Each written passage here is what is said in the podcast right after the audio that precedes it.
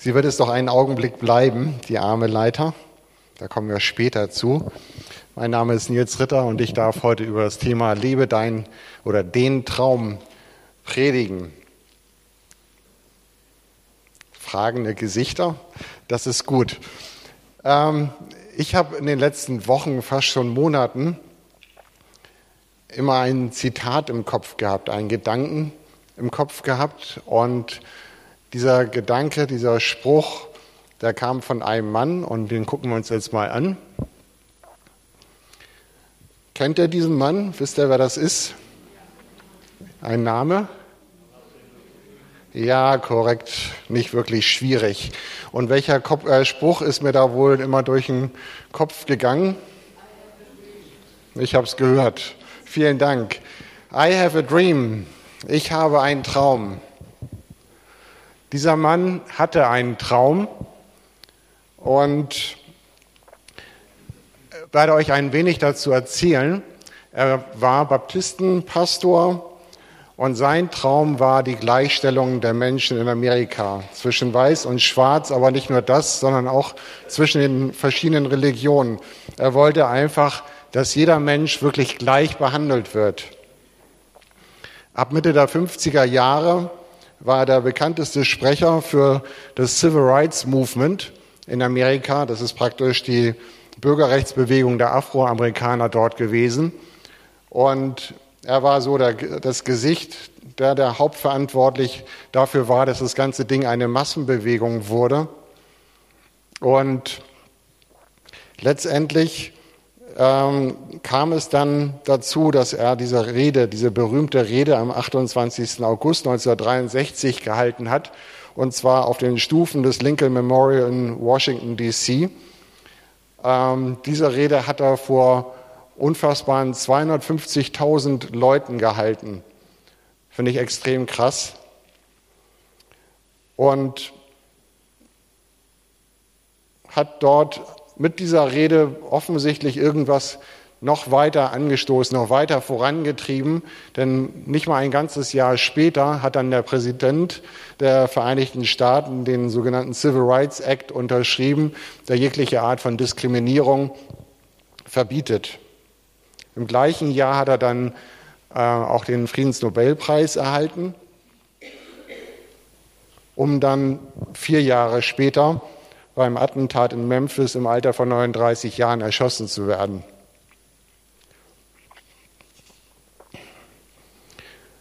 Dr. Martin Luther King, der hatte offensichtlich einen Traum und hatte große Teile davon erleben dürfen, dass sie tatsächlich umgesetzt werden, dass da etwas passiert in seinem Land. Und er hat immer noch bewegt er dieses Land mit dem, was er dort gesagt hatte. Es, äh, soweit ich weiß, ist auch ähm, seine Predigt oder sein, seine Rede äh, auch in ein Lied mit eingewoben worden. Und nach wie vor beeindruckt diese Rede die Leute so sehr, dass sie sagen, ja, das, was der Mann damals gesagt hat, ist wirklich ein Thema auch für heute noch. Die Gleichberechtigung steht auf dem Papier da, aber ist noch nicht wirklich umgesetzt. Also er hat ein Ziel angepeilt ist, aber noch nicht völlig erreichen können mit seinem Leben. Mich hat dieser, diese Aussage, I have a dream, ich habe einen Traum, die hat mich wirklich ähm, immer wieder berührt und bewegt. Und ich habe dann in der Bibel einen Text gelesen, der eigentlich in einem völlig anderen Kontext steht, aber eigentlich mehr oder weniger dass es gleich, diesen gleichen Pulsschlag hat. Es geht um David und da möchte ich euch einfach kurz mal den Hintergrund noch erzählen. Die Israeliten sind ja mit Mose aus Ägypten ausgezogen. Sie sind dann mit Josua in das verheißene Land reinmarschiert. Danach hatten sie die Richter, und während dieser ganzen Zeit über mussten die Israeliten praktisch kämpfen, mussten um ihr Überleben kämpfen, wurden bedroht am Anfang von dem Pharao, später von den Völkern um sie herum. Wenn sie irgendwo durchziehen wollten und eigentlich nur Frieden haben wollten, wurden sie bekriegt. Aber während dieser ganzen Zeit hat Gott sich als stark erwiesen, als der, der an ihnen zur Seite steht. Trotzdem haben dann die Israeliten an einem Punkt gesagt, wir möchten einen König. Und daraufhin wurde dann der Saul zum König gesalbt, der erste König Israels. Und das war so der ganze historische Kontext, den der David hinter sich hatte. David war ein junger Mann am Anfang, logischerweise wie wir alle zur Geburt. Ähm, er war der jüngste sogar von acht Brüdern. Und er war nicht nur irgendein junger Mann, sondern er war ein gläubiger Jude. Er glaubte an diesen Gott Israels. Er wusste, dass dieser Gott Israels Kraft hat. Er hat an ihn geglaubt und weil er der Jüngste war, durfte er praktisch die Schafe hüten und hat dort dann auf der Weide Gott wirklich erlebt. Er hat erlebt, wie Bären ankamen, wie Löwen ankamen, wie die die Schafe gerissen haben und anstelle wegzulaufen, hat er diese, diese Herausforderung angenommen und die Tiere praktisch vertrieben oder getötet. Ähm, wir haben dieser Tage so eine Doku im Arte gesehen. Ich weiß ja, ob jemand das von euch gesehen hat. Das war sehr beeindruckend. Das ging um Löwen, um Löwenrudel. Ähm, besser gesagt um mehrere. Und wenn du das so siehst, wie die Tiere unterwegs sind, mit welcher Weisheit und Schlauheit die auf Jagd gehen, dann willst du nicht auf denen entgegentreten. In der Bibel steht, dass er David sie an ihrem Bart gepackt hat und dann erschlagen hat. Ey, da, die Bilder, ja, da gab es eine, so, also es gab so mehrere Szenen, wo die Löwen so majestätisch laufen, auf dich zulaufen und du denkst, okay, das ist ein Böser und dann geht, schwenkt die Kamera und dann siehst du den nächsten und noch einen und noch einen. Und dann kamen da so sieben, acht Löwen, kamen da praktisch direkt auf dich zugelaufen. In dem Fall willst du keinen Löwen am Bart packen und den erschlagen. Das willst du einfach nicht. Löwen sind keine netten Haustiere. Und der Mann hat das, der Junge hat das gemacht an der Stelle. David war ein gläubiger Jude. Und dann passierte etwas mit dem Saul.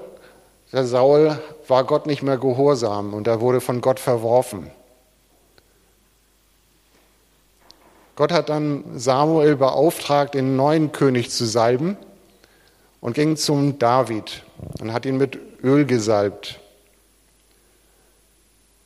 Okay, denkt sich David und geht wohin? Zurück zu seinen Schafen. Man kann sich ja da mal fragen, was ist denn an dieser Stelle tatsächlich passiert? Eigentlich ist doch nichts passiert. Er hat sich hinterher vielleicht die Haare wieder waschen müssen, weil alles verschmiert war. Man kriegt es auch nicht so leicht raus, Öl, aber es ist gut für die Haut. Sorry. Äh, was ist da passiert? Er ist doch nicht nur, hat auch sich nicht nur ein bisschen Haarpflege angetan, oder?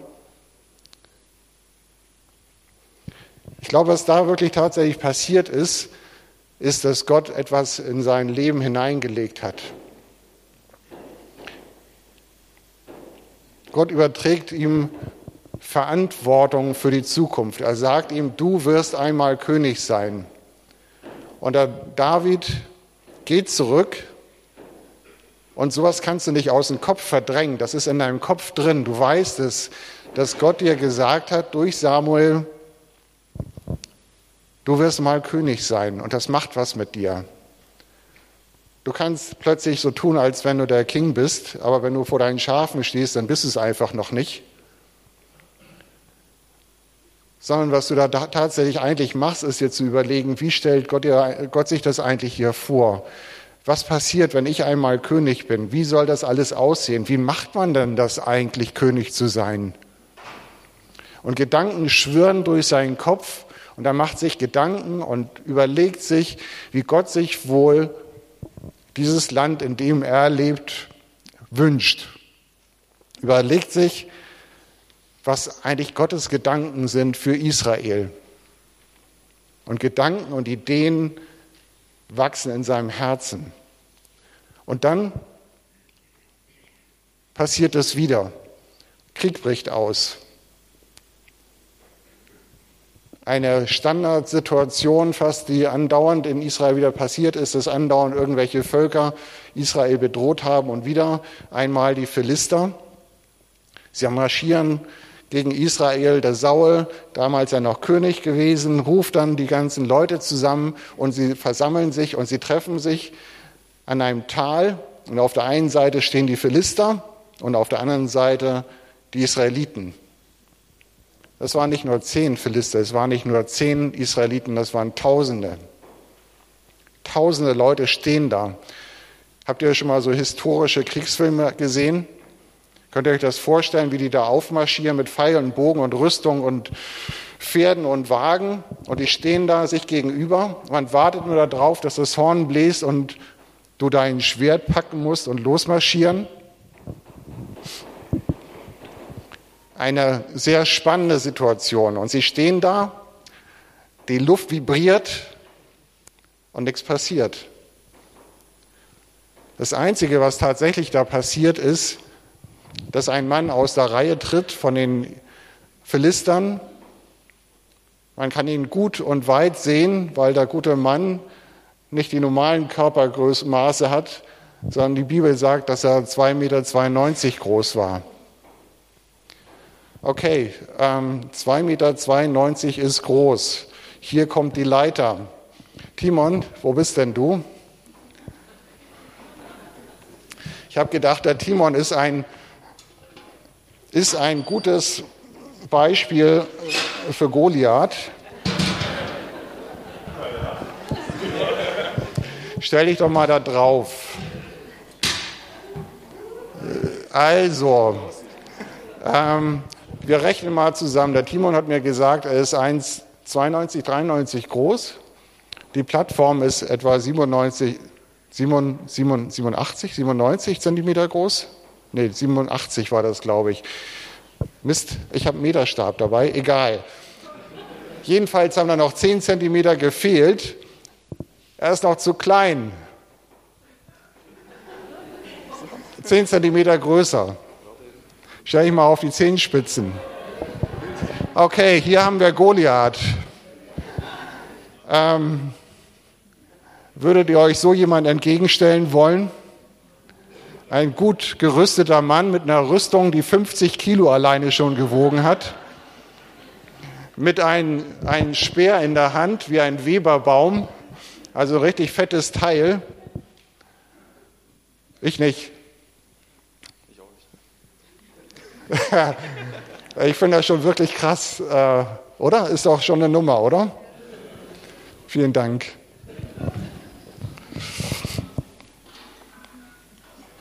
Der Mann steht da, tritt aus den Reihen und fängt an, die Israeliten und Gott zu verhöhnen. Ey, wo ist denn euer starker Gott? Schickt mir doch mal einen Mann und wir kämpfen miteinander. Dann wird sich ja zeigen, wer hier der starke Held ist. Das Ganze geht Tag für Tag über 40 Tage ey, 40 Tage, nach 40 Tagen, da bist du total zermürbt, da bist du platt. Als Israelit stehst du da und denkst, warum passiert hier nichts? Wie kriegen wir das wieder in den Griff? Welcher Selbstmörder stellt sich denen in den Weg, dass wir das hinter uns bringen? Und keiner ist so blöd und macht das. Keiner. Selbstverständlich nicht. Und in diesen Schlachtreihen, die da immer wieder standen, da waren auch drei Brüder vom David, die ältesten Brüder. Und die standen, wie gesagt, 40 Tage auch mit da drin. Und der Vater macht sich natürlich irgendwann Gedanken und schickt den David hin, um ihn Essen zu bringen, aber vor allem, um auch zu hören, wie es ihnen dann eigentlich so geht. David trifft ein. Und was ist genau zu diesem Zeitpunkt? Die Reihen stehen dort wieder, also die stehen ja nicht den ganzen Tag da, aber zu dem Zeitpunkt stehen die da, auf der einen Seite, auf der anderen Seite. Und in dem Augenblick bringen sie einen Schlachtruf Ich habe schon überlegt, ob ich es mache, aber ich mache es jetzt nicht. Ein Monsterschrei, eine, ein gigantisches Getöse. Und der David, was macht er? Der wartet nicht, bis das ganze Ding zusammen, äh, zu Ende ist, sondern der ist einfach neugierig. Der geht in diese Schlachtreihen rein zu seinen Brüdern, um einfach mal zu sehen, was denn da eigentlich so geht. Er darf ja nicht kämpfen, aber er will da vorne dabei sein. Warum sage ich das so? Ein bisschen gemein. Weil der David zu dem Zeitpunkt, wenn, die, wenn nur drei Brüder tatsächlich da waren, heißt es, dass noch äh, vier andere Brüder eigentlich hätten auch gehen können, wenn sie alt genug gewesen wären. Aber das waren sie nicht. Das heißt, wenn man dann mal so runterrechnet, dann kann der David schon mal nicht ganz so alt gewesen sein, nicht wahr? Und wenn man dann noch weiter die Geschichte kennt, dann weiß man auch, dass er ja nachher die Rüstung vom Saul anziehen sollte und die hat noch nicht gepasst. Also rein vom Rechnerischen her würde ich mal grob schätzen, dass er so um die 14 Jahre alt war vielleicht. Und dieser Tini ist natürlich neugierig und der ist natürlich scharf darauf zu sehen, wie so ein Kampf aussieht.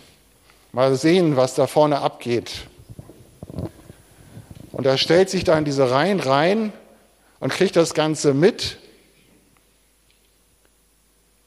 Dann kommt der Goliath, zieht seine Show ab. Und was macht David? Der stellt die blödeste Frage überhaupt. Was kriegt man denn, wenn man den da erlegt? What? Hä? Okay, er steht neben seinen Brüdern. Und er, sein Bruder, der Eliab, der fährt ihn an und sagt ihm, sag mal, bist du blöd?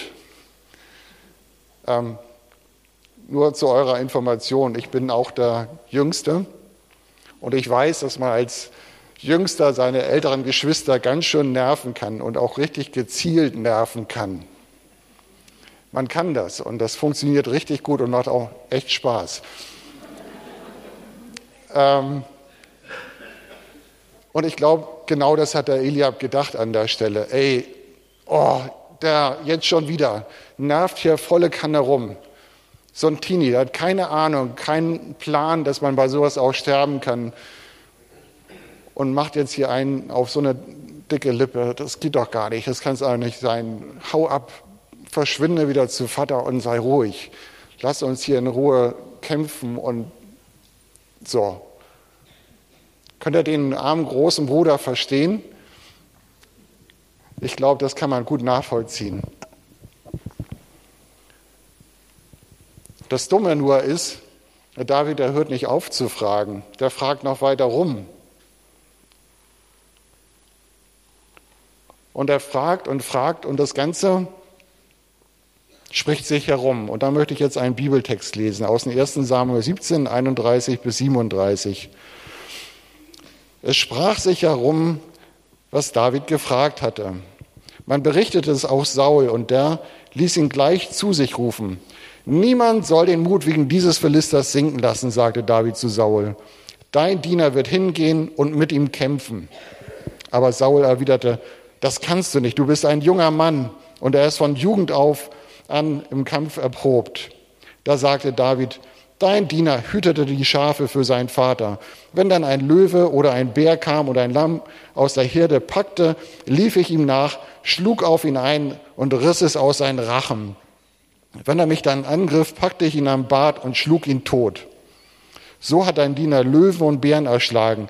Diesem unbeschnittenen Philister soll es genauso ergehen wie ein von ihnen denn er hat das Kriegsheer des lebendigen Gottes verhöhnt. Und Jahwe, fuhr David fort, der mich aus den Klauen von Löwen und Bären gerettet hat, wird mich auch aus der Hand dieses Philisters retten.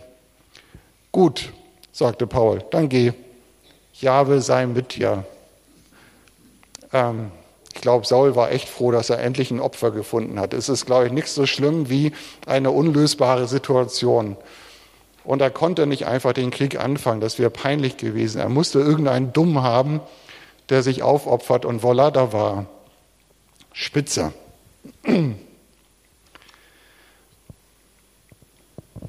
Aber was ist hier tatsächlich passiert? Was, was ist mit dem David passiert? Was ist in dieser ganzen Situation passiert? Wir haben Tausende von Soldaten, die da stehen, wochenlang. Ein Teenager kommt her und riskiert seine dicke Lippe. Warum macht er das? Klar, er hatte vorher Löwen und Bären erlegt. Ja, er glaubte an Gott, aber glaubt ihr wirklich ernsthaft, dass von den Tausenden von Israeliten niemand dabei war, der nicht auch Gott glaubte, der nicht auch schon irgendwie Gott erlebt hatte? Ich glaube, dass das tatsächlich zu wenig ist. Ich glaube, dass,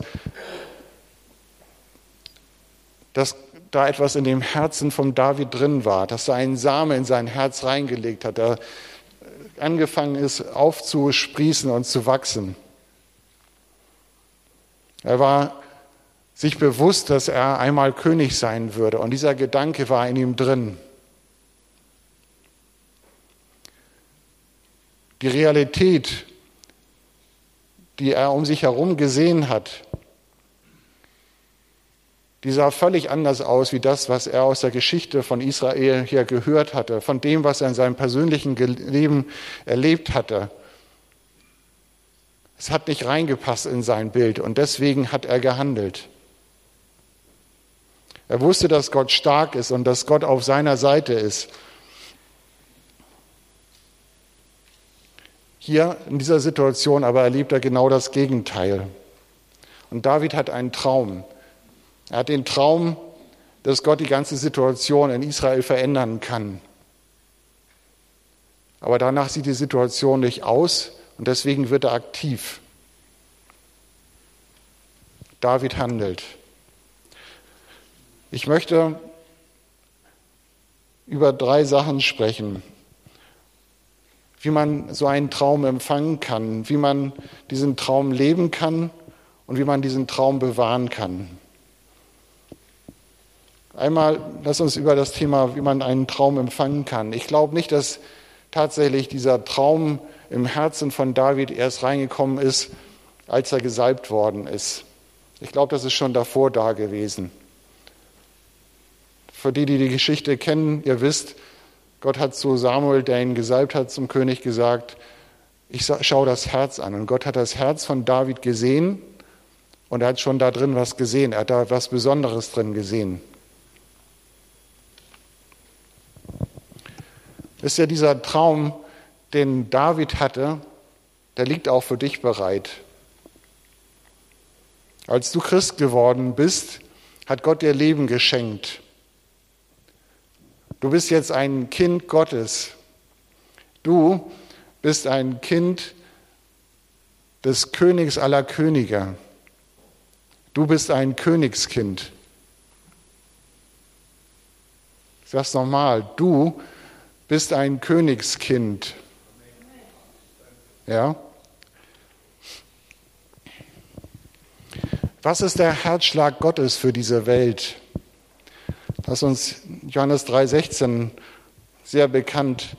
Denn so hat Gott die Welt geliebt, dass er seinen eingeborenen Sohn gab, auf dass jeder, der an ihn glaubt, gerettet wird. Lukas 9, Vers 10, da sagt Jesus, denn der Sohn des Menschen ist gekommen, zu suchen und zu retten, was verloren ist. Schau dir doch mal diese Welt aus dieser Perspektive an. Du, Schau du sie dir aus dieser Perspektive einmal an. Ist das, was du um dich herum siehst, anders als das, was Gott sich wünscht? Du bist ein Königskind und Gott möchte durch dich diese Welt verändern.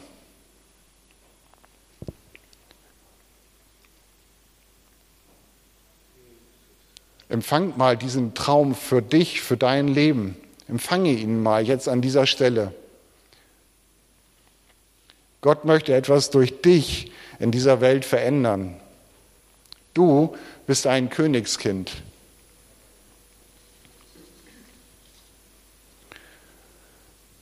Wie lebt man denn so einen Traum?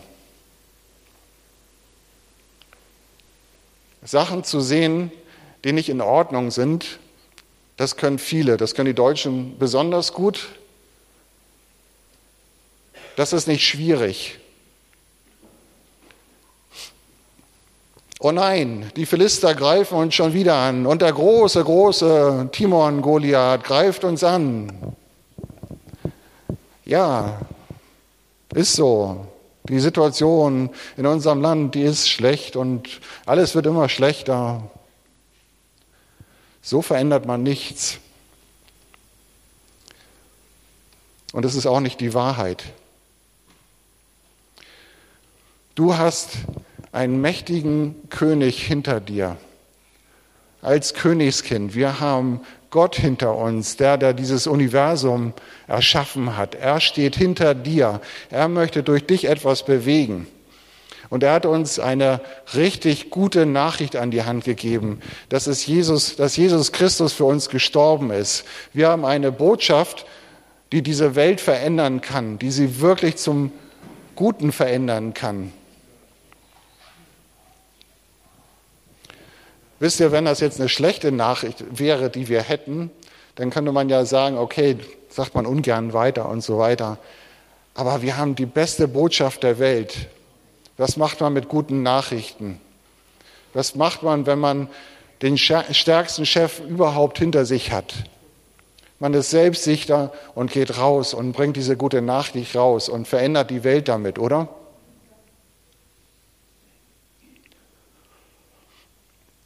Bist du bereit, diese Verantwortung zu übernehmen, die das mit sich bringt? Weil das macht den Unterschied, den Traum zu leben. Nicht nur zu sehen, was vielleicht nicht in Ordnung ist, sondern es bedeutet Verantwortung zu übernehmen. Es bedeutet zu sehen, welche Möglichkeiten du hast, wo Gott dich hingestellt hat mit deinen Möglichkeiten, mit deinen Fähigkeiten. Du stehst in einem Umfeld, wo nur du Leute zu Gott führen kannst, wo nur du etwas zum Positiven ähm, verändern kannst, wo nur du das Reich Gottes bringen kannst. Als David sich zur Verfügung stellte, hat er genau das gemacht. Wo er zum König gekommen ist, hat er genau das gemacht. Er war kein suizider, selbstmordgefährdeter Teenie. Er wusste, Gott kann etwas durch mich verändern. Bist du bereit, dich auf deine Hinterfüße wirklich zu stellen und zu sagen, ja, ich bin das, ich mache das, ich stehe ein für meinen Glauben, ich bin bereit voranzumarschieren?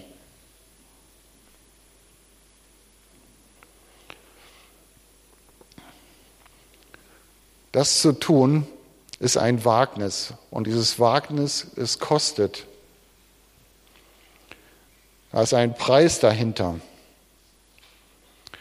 Dr. Martin Luther King, der hat nicht nur nette Reden vor 250.000 Leuten gehalten, es hat ihn sein Leben gekostet, vier Jahre später.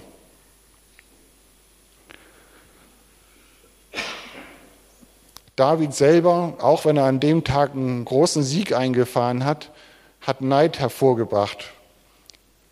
Saul, der damalige König, hat ihn total beneidet für das, was er da und auch später noch gemacht hat. Und er musste fliehen lange Zeit. Und selbst als er dann später König war, war sein Leben kein Honigschlecken. Wenn er seine Geschichte liest, es war ständig ein Kampf, den er durchkämpfen musste.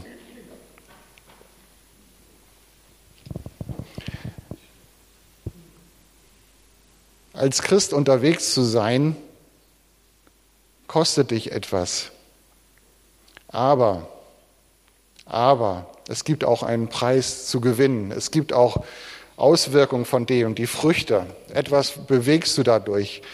Der David hat, wie gesagt, an diesem Tag einen Riesensieg gegen die Philister eingefahren.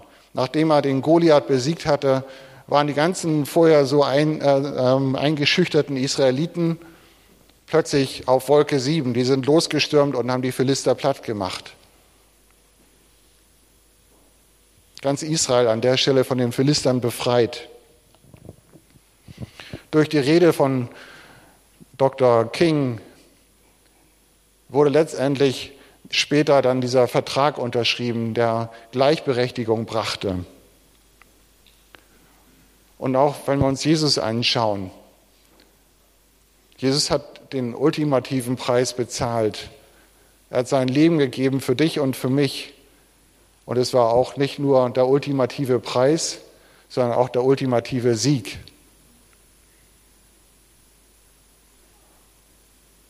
Den Traum zu leben, voranzugehen, kostet, aber es bewegt auch wirklich etwas.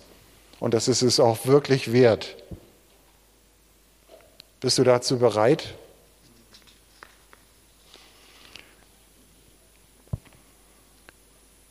Den Traum zu haben ist gut, ihn zu bewahren ist nicht ganz einfach. Das ist der dritte Punkt meiner Predigt. Es gibt tausend Sachen, die uns davon abhalten wollen, einen Traum zu haben und diesen Traum zu leben. Du kannst dich selber davon abhalten. Leute um dein, in deinem näheren Umfeld können dich davon abhalten. Und Leute von außerhalb können das ganz leicht machen. Ich will ganz, ganz kurz auf diese Punkte eingehen, weil ich denke, ihr kennt sie alle. Zweifel, dieses Vertrauen in Gott, was da David offensichtlich hatte, zu verlieren, raubt dir den Traum. Wenn du Fehler machst, wenn du etwas tust, was Gott nicht gefällt, das zerstört diese, diesen Traum. Aber Gott sagt, dass wenn wir zu ihm kommen, dass er jederzeit uns auch unsere Sünden vergibt. Auch David hat genau das erleben dürfen. Er hat auch eine Todsünde getan. Er hat jemanden in den Tod geführt. Und Gott hat es ihm vergeben. Egoismus. Gottes Herzschlag ist, dass wir einander lieben sollen und dass wir Gott lieben sollen, nicht egoistisch sein. Wenn wir das machen, dann verlieren wir diesen Traum. Wenn du die Prioritäten in deinem Leben falsch schätzt, wenn du deine Prioritäten auf Geld, Macht oder Sex legst, dann landest du genau dort und nicht bei dem Traum, den Gott eigentlich mit dir umsetzen möchte.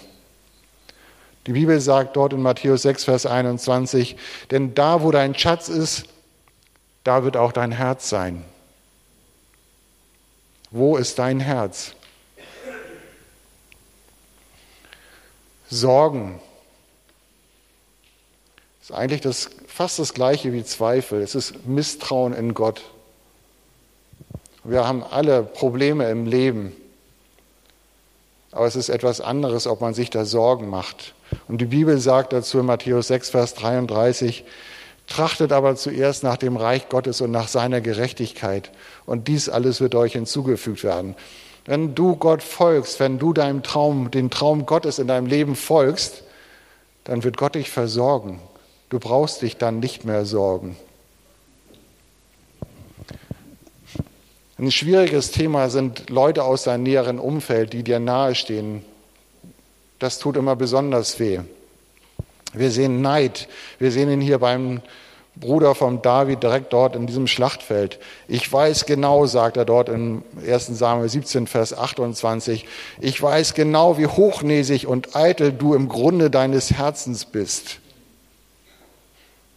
Tatsächlich war David alles andere als das. Später Saul hat genau dieses hohe Maß an Neid gehabt. Neid ist ein Killer. Lass dich davon nicht abbringen, Gott zu folgen. Oder wenn andere Menschen dir nichts zutrauen, so wie das der Saul mit dem David machte. Das kannst du nicht, du bist ein junger Mann und Goliath ist von Jugend an im Kampf erprobt. Hey, du bist eine Nullnummer, du kannst es nicht. Schon mal gehört, dass dir das jemand gesagt hat? an die Jugendlichen an dieser Stelle das Zitat aus dem 1. Timotheus 4, Vers 12. Da sagt der Paulus zum Timotheus, niemand verachte deine Jugend. Haut rein, gib Gas. Lasst euch nicht abhalten davon, Gott zu folgen. Und wenn du schon einen älteren Kalibers bist, so wie meine einer, dann lass dich nicht abhalten davon, Gott zu folgen. Sind Sachen in der Vergangenheit passiert, so what? Gott hat einen Plan mit deinem Leben und er hat dich an Stellen gesetzt, wo nur du bist, sein kannst und nur du bist. Lass dich davon nicht abhalten. Du bist keine Nullnummer. Und von außen, ja, da waren die Philister. Da war Verhöhnung, da war Bedrohung, da war Verrat und Verfolgung. David, der hat sich von nichts abhalten lassen. Die Bibel sagt, dass er ein Mann nach dem Herzen Gottes war. Warum? Weil er den Willen Gottes tat. Und sein ganzes Vertrauen in diesen Gott hatte wirkliche Konsequenzen. Ihr könnt das sehen in seinem Leben. So viel ist ihm gelungen, weil Gott ihn gesegnet hat. Und eine Sache möchte ich davon noch herausheben, finde ich wirklich stark. Wir erinnern uns an diese Schlacht rein. Tausend Leute, Tausende von Leute hier, Tausende von Leute da und keiner hat sich getraut reinzugehen. Jahre später, nachdem David reingegangen ist und den Goliath besiegt hatte, sagt die Bibel im 2. Samuel 21, 15 bis 21, dass es plötzlich andere Helden gab, die auch Riesen, genau solche Kollegas wie den Goliath, getötet haben. Wenn du mit einem Vorbild vorangehst, wenn du deinen Traum folgst, dann wirst du ein Vorbild sein und Menschen werden deinem Vorbild folgen. Es bewegt etwas, wenn du Gott folgst. Ich will dich wirklich bitten, du als Christ, bewahre dir diesen Traum Gottes für dein Leben. Um Himmels willen lass dich davon nicht abbringen. Ich möchte zum Schluss kommen. Es ist ja diese Rede, die Dr. Martin Luther King gehalten hat. Die wollte er gar nicht so halten. Ganz spannend, habe ich beim Recherchieren rausgefunden. Ähm, seine Berater haben ihm gesagt, lass dieses Traumthema bloß weg. Das hast du schon so oft angebracht. Und genau so war das. Er hatte seine ganze Rede komplett fertig und dieses Traumthema war nicht drin. Und sie standen da auf diesen Stufen. Es gibt ja das Ding als Video, das könnt ihr euch mal angucken, ist echt cool. Und da steht er auf diesen Stufen und hält seine Rede. Und dann steht da etwas entfernt von ihm seine Freundin Mahaila Jackson, das ist eine Gospelsängerin. Und die ruft ihm mittendrin in der Rede zu, erzähl ihn von deinem Traum. So, was macht der gute Mann? Steht vor 250.000 Leuten und kickt seine komplette Rede und schwenkt um zu seinem Traumthema, zu dem, was ihn wirklich bewegt. Ich finde das total stark. Der hat wiedergegeben, was ihm wirklich auf dem Herzen liegt an dieser Stelle. Und ich finde, man merkt es ihn auch komplett ab. Man spürt, dass, dass es nicht nur irgendeine nette Rede ist, sondern dass da wirklich der Pulsschlag drin hängt. Ich möchte dir jetzt einfach provokant diese Frage stellen, welchen Traum hast denn du? Und wenn dich jetzt jemand danach fragen würde, könntest du ihn direkt erzählen?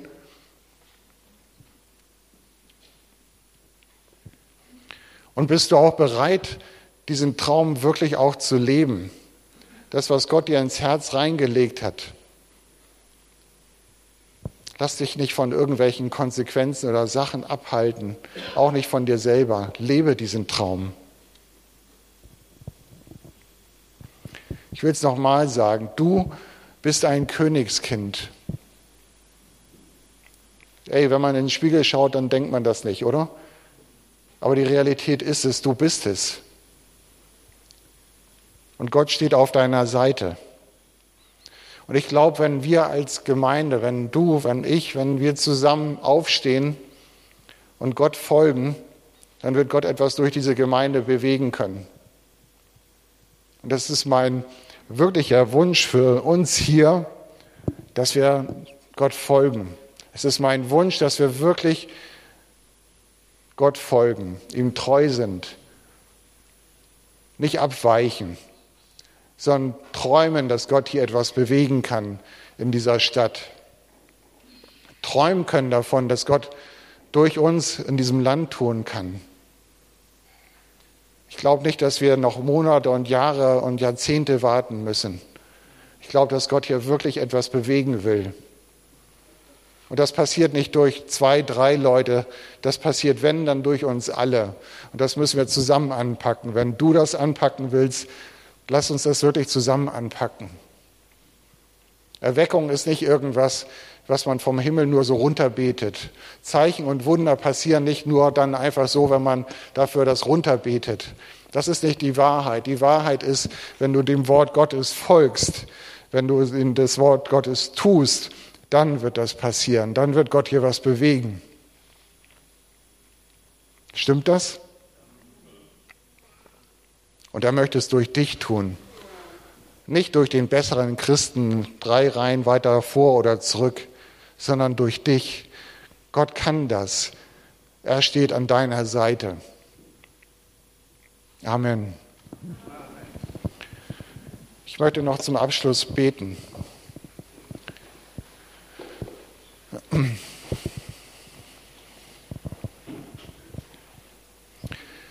Jesus, ich danke dir dafür, dass du uns gerufen hast, dass wir wirklich deine Kinder sein dürfen. Und Herr, du träumst etwas für diese Welt, dass mich Menschen den Weg zu dir finden. Und du sehnst dich so danach, dass wir diesen Traum aufgreifen und uns bewegen lassen, Herr, von deinem Herzen für diese Welt. Du sehnst dich danach, dass wir dir folgen und deinen Willen tun und Menschen diese gute Nachricht weitergeben und uns nicht mehr aufhalten lassen, nicht durch uns selber oder durch Menschen um uns herum. Ich bitte dich darum, Herr, dass du uns hilfst, dass wir zusammen diese Staffel wirklich ergreifen und reingehen in dieses nächste Jahr und Menschen für dich gewinnen können, Herr. Ich bitte dich wirklich darum, Herr, dass du uns als Gemeinde segnest, Herr, mit Durchbrüchen, wo genau das passiert, wo du uns befreist von Dingen, die uns zurückhalten und wir mutig werden und bereit sind, auch diesen Preis zu bezahlen. Danke, Herr, dafür, dass wir deine Kinder sein dürfen. Danke dafür, dass wir hier zusammenstehen dürfen. Wir sind dein Volk, deine Kinder und wir haben dich wirklich sehr lieb, Herr, und wollen dich ehren mit dem, was wir tun auch in diesem nächsten Jahr.